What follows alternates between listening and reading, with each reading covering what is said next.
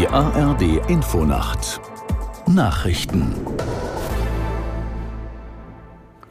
Um 5 Uhr mit Juliette Groß. Der Sachverständigenrat zur Begutachtung der gesamtwirtschaftlichen Entwicklung stellt heute sein Jahresgutachten vor. Zuvor übergeben die sogenannten Wirtschaftsweisen ihren Bericht an Bundeskanzler Scholz. Aus der NDR Nachrichtenredaktion Christoph Johansen. Krieg in der Ukraine und im Nahen Osten, dazu protektionistische Tendenzen in vielen Ländern. Die geopolitische Lage ist der exportorientierten deutschen Wirtschaft derzeit nicht förderlich. Hinzu kommen hohe Zinsen und Inflation, Fachkräftemangel und hohe Energiepreise.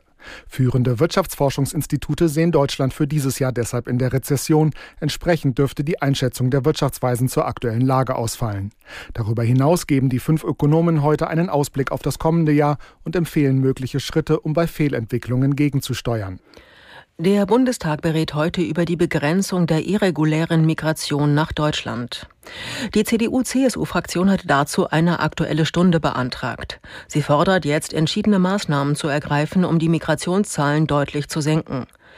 Die Union reagiert damit auf das Spitzentreffen von Bund und Ländern in der vergangenen Nacht, das aus ihrer Sicht zum Thema Migration unzureichende Ergebnisse gebracht hat. Die Europäische Kommission will heute Berichte zu den Reformfortschritten der EU-Beitrittsanwärter vorlegen. Beobachter erwarten vor allem mit Spannung, wie die Bewertung der Ukraine ausfällt. Kiew erhofft sich von der Kommission, dass sie den 27 Mitgliedstaaten formelle Beitrittsverhandlungen empfiehlt. Die Staats- und Regierungschefs wollen über diese Frage im Dezember entscheiden. Mit geschlossenen Verkaufsstellen in ganz Norddeutschland protestieren Apotheker heute gegen Einsparungen und stagnierende Honorare. Geplant ist zudem eine zentrale Kundgebung in Hannover.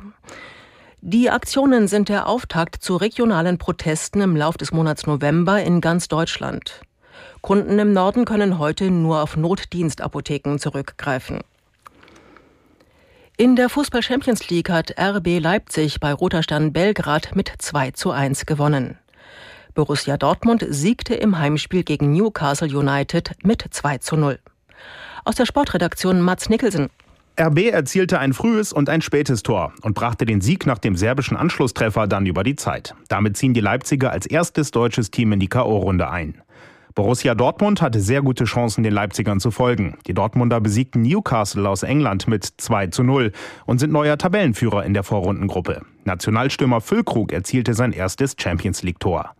Eine große Überraschung gab es in Hamburg. Schachter Donetsk besiegte im Volksparkstadion den FC Barcelona mit 1 zu 0.